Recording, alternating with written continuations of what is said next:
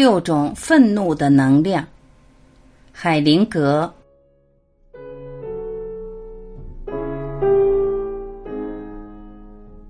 海灵格说：“我对愤怒做了一些观察，可以分成好几种不同的愤怒。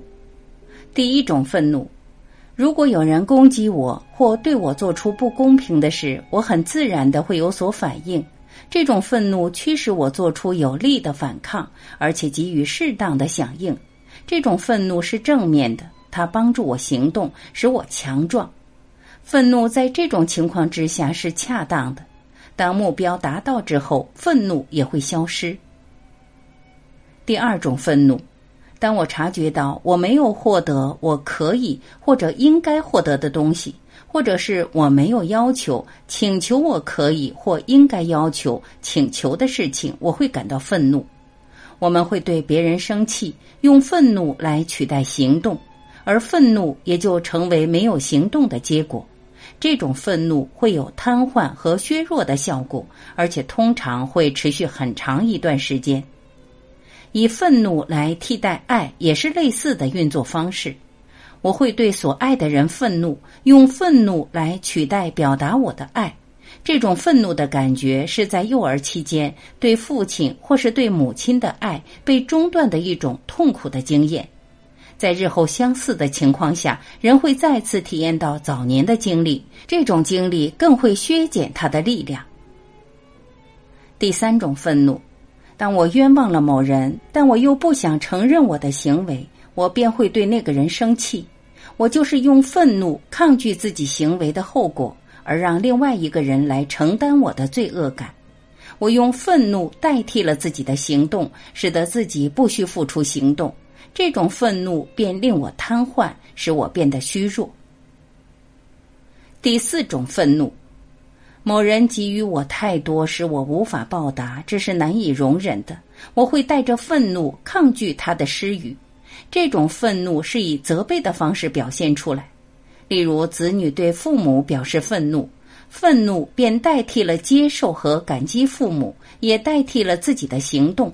这种愤怒使人瘫痪和空虚，或者也会以意气消沉和忧郁表达他的愤怒，用以代替拿取、接受、感激和给予对方。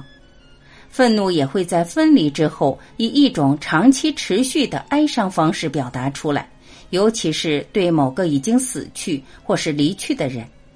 假如我依旧亏欠一份接受和感激，或是无法承认自己的罪恶感及其后果的话，就会表达出这样的愤怒。第五种愤怒，有些人的愤怒是从别人那儿或是为了别人而承受来的。例如，在一个团体中，有个成员压抑自己的愤怒，久而久之，团体中另一个成员，通常是最软弱的那一个，他会毫无理由的生气。在家庭内最弱小的成员是孩子，例如母亲压抑对父亲的愤怒，其中一个孩子便会从母亲那里承接到愤怒，而对父亲生气。在团体中或是家庭中最弱小的成员，不但经常会承接愤怒，而且也经常会成为愤怒的目标。例如，下属对上司生气，但他却将愤怒压抑，发泄到较软弱的同事身上；或者，男人对女人生气，却将怒气压抑，然后把愤怒发泄在孩子身上。愤怒的对象通常不只是由一个人转移到另一个人身上。例如，由母亲转移到孩子，而且也是沿着一个方向，由强者转到弱者身上。所以，纵使女儿从母亲那儿承接了对父亲的愤怒，她也不会发泄在父亲身上，却是会发泄在一个让她感到安全的人身上，例如她的丈夫。在团体中较弱的成员，通常会成为这种假想愤怒的代罪羔羊，而不是那些较为强势的人。例如，辅导者或是团体的领导者，那些承接别人怒气的人，都具有一种愤怒的特质，而且都为此感到自豪而正当。但他们只不过以别人的力量和正当性在行动，这只会造成失败和虚弱。而那些受到承接的愤怒的受害者，也会在他们理直气壮、义愤填膺之下而感到强壮有力。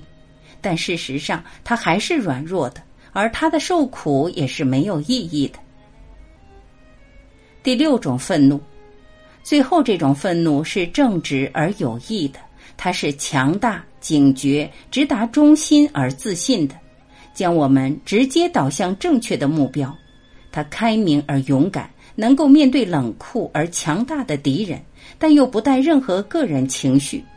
置身于这种愤怒经验之中的人，即使面临对别人的伤害，也不会畏缩退却。实际上，他们并不是对那个被他伤害的人感到愤怒。这种侵犯行为是一种纯粹的力量，这是一种长期修炼和实践的结果。但对于那些有此能力的人来说，却是轻而易举的。